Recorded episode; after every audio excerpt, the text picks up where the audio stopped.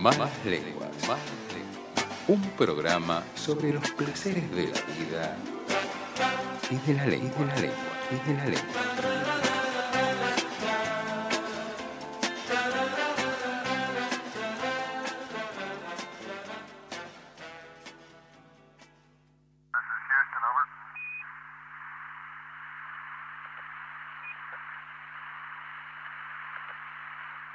Minus 1 minute 35 seconds and counting. This is Houston, over. Roger, go ahead, Houston. Uh, 11, this is Houston. Uh, you are go for LOI, over. Roger, go for LOI. T minus 10, 9, 8, 7, 6, 5, 4, 3,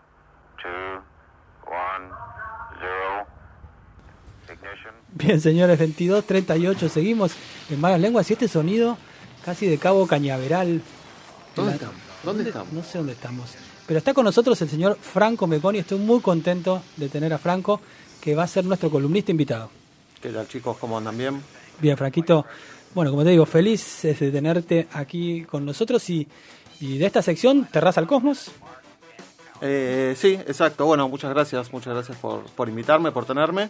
Este, y la idea es compartir un poquito, como decían, eh, un poco de actualidad, por ahí un poco por fuera de lo que es eh, el ámbito del planeta, digamos, ¿no? Lo que- Bien, es decir, no la actualidad eh, básica y obvia de, la de, la- de los problemas terrestres y Sacamos de lo local, digamos, un poquito, eh, y ¿Y? ir un poco más allá de la atmósfera. digamos. Elevar un poco, decís vos. Exacto, exacto. Bien. Intentar elevarnos un poquito. Claro. Este, la verdad que est- estas, estas últimas décadas o estos últimos años específicamente han sido muy interesantes para la exploración espacial. Eh, hay muchas novedades, este, aunque no, no parezca, están pasando muchas cosas todo el tiempo eh, por fuera de nuestro planeta. Se me ocurrió que para empezar podíamos empezar ahí con algo eh, relativamente sencillo, tranquilo, que es la vuelta de eh, las misiones tripuladas a la Luna. Tranquilo. ¿no? Momento. Como, como para... La vuelta a, a la luna, vamos a volver. Ese, ese es el primer punto, la vuelta a la Luna. Eh, esto quiere decir que eh, vos asegurás que fuimos la primera vez a la luna. Vamos a, a despejar esta consigna. Tenemos acá un, un especialista, vamos a, a despejar esa gran duda primero. yo quiero despejar esa duda, la Luna existe. Sí, primera Ah, cosa. Para, para- para toda la gente que ya se lo cuestiona. Sí. Eh, sí, efectivamente, hablo del regreso a la Luna porque eh, en la década del 60, a lo largo de la década del 60 y principio de la década del 70, eh, se trabajó, los Estados Unidos trabajó y la Unión Soviética también, digamos, en sus distintos este, programas espaciales, en lo que se denominaba la carrera espacial, eh, cuyo máximo objetivo, digamos, hubo un montón de cosas que se alcanzaron, pero el máximo objetivo era llegar con, con tripulaciones a la Luna. Este, este objetivo lo alcanzaron y en 1969 la NASA logró aterrizar con dos astronautas eh, en la Luna dentro de su programa Apolo con la misión del Apolo 11. Sí, del que todos conocemos, eh, Neil Armstrong y el otro muchacho. Neil Armstrong y el número 2, Qué feo ser el otro muchacho de ir a la luna. Muy duro, muy duro. Buzz Aldrin. Bueno, pero esa época fue entonces la época como de oro de los viajes espaciales. Esa, ¿O no? esa fue por lejos, me parece a mí todavía, eh, si bien hoy en día se están haciendo cosas muy interesantes, la época dorada en cuanto a este, la divulgación que tenía todo esto, la- la- lo, lo popular, digamos, que tenía, en cuanto a presupuesto también. En, en esa época el programa espacial de Estados Unidos contaba con el 5% del presupuesto nacional. Eh, hoy en día eso bajó a menos del 1%, digamos. Entonces la verdad que era algo que era muy importante para... Lo, lo que puede ser ese presupuesto, ¿no? Damos el 5% de... Era brutal. Era, Era era más un- que todo nuestro presupuesto, seguramente. Seguramente, sí, sí, era un, un presupuesto este, bastante descomunal. Lo que no se sabe tanto por ahí es que si bien todo el mundo vio esas imágenes este, de la llegada del hombre a la luna con Neil Armstrong y demás, hubo seis misiones que aterrizaron en la luna, ¿sí? 12 personas pisaron la, la superficie de la luna entre 1969 y 1972. ¿Eso está documentado? ¿Eso hay fotos o eso es confianza pura de, No, no, de, ya- lo- de- de textos y emails que llegaban? ya que iban hasta allá, llevaron algunas cámaras, llevaron camaritas de fotos, eh, cámaras de video, este, de cine en realidad. Eh, sí, sí, todo eso está, está documentado. Y de hecho lo curioso es que las imágenes que eh, fueron tan vistas, las que conocemos del Apolo 11 que le- con Neil Armstrong y demás, son unas imágenes este, en blanco y negro bastante de mala calidad que se ven. Eh, y de las siguientes misiones hay material increíble, realmente, material eh, Que no, a se color. que no se conoce mucho. Eh, sí, o sea, no está tan difundido, digamos, está difundido en Para los más outsiders, digamos, Hoy como en, día, nosotros. eh, hoy en día se puede ver en YouTube todo ese material Ah. restaurado y qué sé yo, la verdad que es bastante increíble. Este, llevaron, está el autito también. El que famoso llevaron, autito. ¿eh? Me vuelvo loco. Es el de Cabify, el que aparece en los partidos de fútbol. Ese no. Parecido. Parecido es. Un ¿no? modelo anterior, un modelo anterior. Sí. Este, ¿Algún comentario sobre llevar un auto a la luna? ¿Tenés algún pensamiento? Eh, bueno, Seinfeld, Seinfeld tenía un, un gran pensamiento, este, que era como que no, no sin- sintetiza este, bastante bien como esa contradicción del ser humano, que era como, bueno, ¿por qué no viajamos 400.000 kilómetros a la luna y llevamos un autito para hacer 30 kilometritos más, Claro. ¿no? Digamos que es eh, lo máximo que puede andar el auto, porque además en cada salida que hacían con el autito no podían andar más de lo que pudieran eh, volver caminando, si se les rompía, para poder llegar a la nave y no ¿Y- y para morir. Eh, y lo usaban como una especie de, de- de carretilla, llevaban herramientas, instrumentos, cosas así, eh, pero no era mucho lo que podían recorrer en el autito, por si llegaban a tener un problema, poder volverse caminando. Claro. Y conseguir un mecánico. No, no, difícil. Este, Me parece un flash llevar un auto a la luna, perdón. Adelante, sí. no, les decía, fueron eh, seis misiones, del Apolo 11 al 17, el Apolo 13 no, no llegó, esa es la Apolo que 13 es el piloteaba, que más conocemos. la el que que no piloteaba llegó. Tom Hanks. El que piloteaba no. Tom Hanks. Tom Hanks. Eh, Houston tenemos un problema. Exacto, Bien. esa, esa no llegó, pero bueno, todo el resto hasta el Apolo 17. Había programadas misiones hasta el Apolo 21, eh, pero se cancelaron ¿Qué por, pasó? por falta de presupuesto. Lo que pasó fue que eh, gran parte de todo, de todo esto fue impulsado por, eh, decíamos, la carrera espacial, la Guerra Fría, la competencia con la Unión Soviética, y una vez que se cumplió este objetivo, que era muy específico, que era demostrar de alguna manera la, la superioridad tecnológica, eh, se empezó a perder un poco el interés en el, en el programa espacial este, y en las, las misiones a la Luna. eh, y de a poco llegaron los recortes presupuestarios y eso obligó, digamos, a que se, abandonaran estos viajes a la Luna. Es curioso, perdóname, porque qué fácil nos aburrimos, ¿no es cierto? Porque decís, che, ya llegó a la luna dos, tres veces y ya está, me, me embolé. Es terrible. No lo es- veo es- más. Pero es una gran proeza. Y- Eh, ya está. Y después de la luna, ¿qué hacemos? ¿no? Ya Es como que surge otra otra otra necesidad. Ya Bueno. hicimos la luna, ¿dónde vamos? Después justamente sí, digamos, se cambió un poco por, por este tema presupuestario, se cambió el interés también y se empezaron a desarrollar otras tecnologías, este, el transbordador espacial y después la Estación Espacial Internacional y demás, que fue lo que fue ocupando todas estas últimas décadas, Bien. Que fue lo que ahora- estuvieron haciendo. Que fue lo que estuvieron haciendo exactamente, este, hasta ahora que empezaron a relanzar un poco esta idea de, de volver a la Luna. Bien. Bien, bien, sí, adelante. Quiero Eh, volver a la luna. acá. Quiero volver a la luna. Hasta acá estamos bien. Eh, la verdad que es bastante eh, emocionante y entusiasmante este, este nuevo programa. Es algo que comparte muchas, muchas características, digamos, con, con lo que fue el programa Apolo, pero también es como una especie de eh, secuela, parte 2 o, o Sí. Volver a la Luna 2.0, digamos. Hay muchos cambios, muchas actualizaciones. Em, Parte 2, la revancha, una Claro, cosa exacto, exacto. Bien como una película, tiene todos los elementos que nos gustaron de la primera, pero le suman un montón de Reloaded, cosas. reloaded. Exactamente, reloaded. Eh, para empezar el programa, ahora se llama el programa Artemisa. Artemisa era la hermana de Apolo, ¿sí? Y es la diosa de la luna. Eh, la NASA está haciendo mucho hincapié en que va a ser el, el programa en llevar a la primera mujer y al siguiente astronauta varón a, a la luna, digamos, pero está teniendo como todo un enfoque este, bastante más eh, inclusivo en este sentido y todo.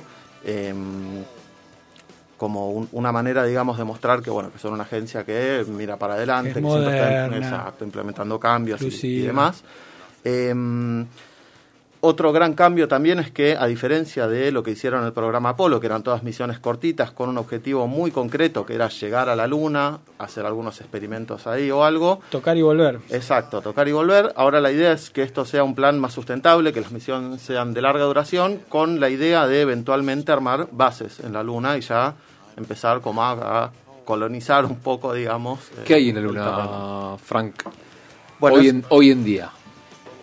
eh, hoy por hoy, hoy por hoy puesta acá en la Luna, no, digamos, em, Lo que es hoy. otra, otra novedad justamente y que desencadena un poco todo esto es que en los últimos años se logró eh, detectar la presencia de agua en la Luna. Ah. Bueno. descubrieron, eh, sí, digamos, trazas de, de agua Y la sospecha más importante, digamos, que ya casi todo el mundo está de acuerdo, lo único que falta es encontrarlo físicamente, es que hay hielo en, en las zonas de los polos de la Luna. Hola, mierda.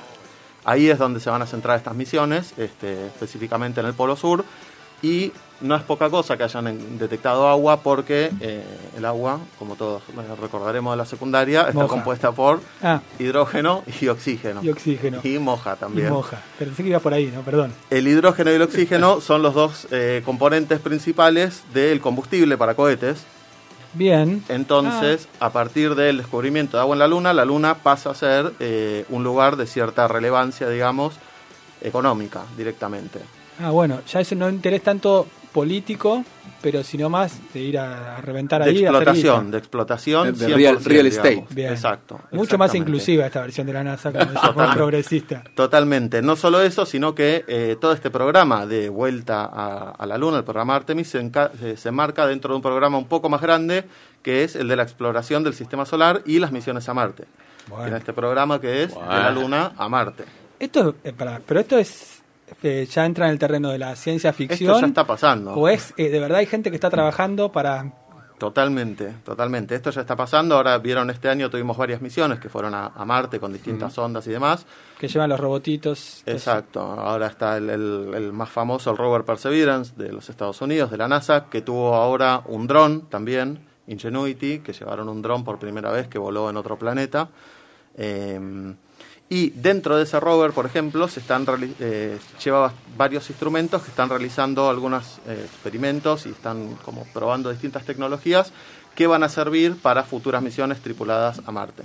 Eh, sistemas como para eh, tomar el dióxido de carbono de la atmósfera marciana y transformarlo en oxígeno, distintas cosas que van a permitir que cuando Claro. vayamos con personas eh, a Marte podamos usar los recursos del propio planeta para eh, sustentar esas misiones. Qué gardo, Castela. Y nosotros volviéndonos locos por un programa de radio. Y estos tipos están yendo a Marte. Pero Franco, eh, eh, hay una, ¿cómo se dice? Un, un- un calendario, un, una expectativa de cuándo vamos a ir esto. Es dentro de 50 No, años no, no, estamos esto es acá. ahora. ¿Cómo ahora? Esto es ahora. Lo dice ahora como si te- ya, Esto, esto ya, ya están en Marte probando esa tecnología. Están los robotitos. Eh, la primera misión tripulada a la Luna va a ser la misión Artemis 3 Sí. y está programada para el año 2024. Ya. Ya. Antes de eso vienen las misiones Artemis 2 y Artemis 1 que no van a ser tripuladas. Eh, decíamos, la misión número 3 va a ser la que finalmente lleve Mm. a la primera mujer, el siguiente hombre a la Luna. Artemis 2 va a ser una misión tripulada, van a ir, le van a dar una vueltita a la, a la Luna en la nave, no van a bajar, ¿eh? van a chequear que esté todo bien y Sí. van a volver. Y Artemis 1... Es como va- cuando das la vuelta a la manzana Antes para, de estacionar. antes, antes de entrar a tu casa por, para que no te choren. Por ¿Cu- cualquier cu- cosa. ¿Cuánto se tarda, más o menos, hasta la, una duración? Cuatro días, a la Luna cuatro días. cuatro días. Depende de cuánto metiéndole, lo pongas. más o menos. metiéndole. Parando- Depende cuánto lo pongas. En la atalaya. Más o menos, eh, uh, cuatro días, más o menos, de ida, de vuelta. ¿eh? Podés pisarlo un poquito más, pero bueno, no se recomienda tampoco porque la nave. Eh, antes que eso, antes de esta Sí. misión no tripulada, viene Artemis 1, Ujú. que va a ser una misión no tripulada, totalmente automatizada, que va a ir hasta la Luna y va a volver para probar, digamos, la nave, ¿eh? como el Ablande. Claro. Bien. Eso El ablande. como cuando te compras un cero kilómetro, que hay Sí, que ablandarlo. Claro, Bueno, que te vas mismo. un viajecito corto, dices, voy, a- voy hasta San Pedro. Artemis 1, programada noviembre de 2021. Señores, ¿eh? faltan cinco meses. Por eso te digo. Más. Y nos estamos enterando acá con la columna de Terraza al Cosmos. Primicia. Eh, así nomás, como les digo, un montón de novedades, hay un montón de otras cosas que fueron cambiando también en, eh, en este programa, principalmente, o la más importante, digamos, es la inclusión de un montón de empresas privadas y proveedores privados como socios, no ya como proveedores, sino Sí. que eh, venden el servicio, la más importante es SpaceX, entonces, Que es la de este muchacho. Eh, Elon Musk. Elon Musk. Que es el que conocemos nosotros. Por Iron Man. bien. Por exacto, Twitter. Exacto. Es el que mandó un auto a la luna, ¿no? El que está en. ¿Lo Sí, vieron está- eso? está en, ¿Cómo eh, se llama? Sí, en órbita. Starboy, ¿es? Eh, Starman. Starman, ese. Starman. No, si no lo vieron, es alrededor del Sol. ¿Eso es chamullo o es verdad? No, no, está ahí, está Es ahí. verdad. Está ahí con, sonando el tema de Bowie al mango en el estéreo. Qué cosa más, eh, voy a decir masculina, diría, en algún punto. Ir ahí, es Tomá, te pongo todo el volumen. A- Además lo ves al robot y está con el, con el hombrito, El hombrito con el ahí. codito afuera. insoportable. Pero bueno, lo mandó, lo mandó. Sí. Eh, así que nada, se vienen, se vienen realmente muchas novedades. Este, y la idea es ir contándolas acá, porque como les digo, ya se viene. Ya se viene. Ya se bueno, viene. me encantó. Me encantó. Me encantó. Eh, Meconi, ¿usted va a venir como los ciclos lunares una vez por mes? Cada 28 días. Cada 28, Cada 28 días. días. Y si no nos cae el programa, bueno, va a otro, viene a otro programa. Bueno, no sé. Nosotros después lo Eh, hablamos si acá en me la radio. atienden, Pero yo- lo vamos a tener una vez por mes aquí. Sí, sí, por favor. Me Qué placer. El tipo que más sabe de la luna. Nuestro, como dijimos en el Instagram, Imagínense, perdón, si hacemos eh, la transmisión de la llegada de la primera mujer y el siguiente hombre a la luna en vivo, en este en vivo, programa. por ¿eh? acá. Lo relatamos. me vuelvo loco. Se las dejo ahí. Por favor. Esto fue Por favor. Franco Meconi, arroba Terraza al Cosmos, te buscan en Instagram, pueden ver sus fotos. Franco es periodista, astrofotógrafo, divulgador científico, es el Carl Sagan criollo, como le decimos nosotros. Y esta fue su columna en Malas Lenguas. Georgie, vamos con el tema.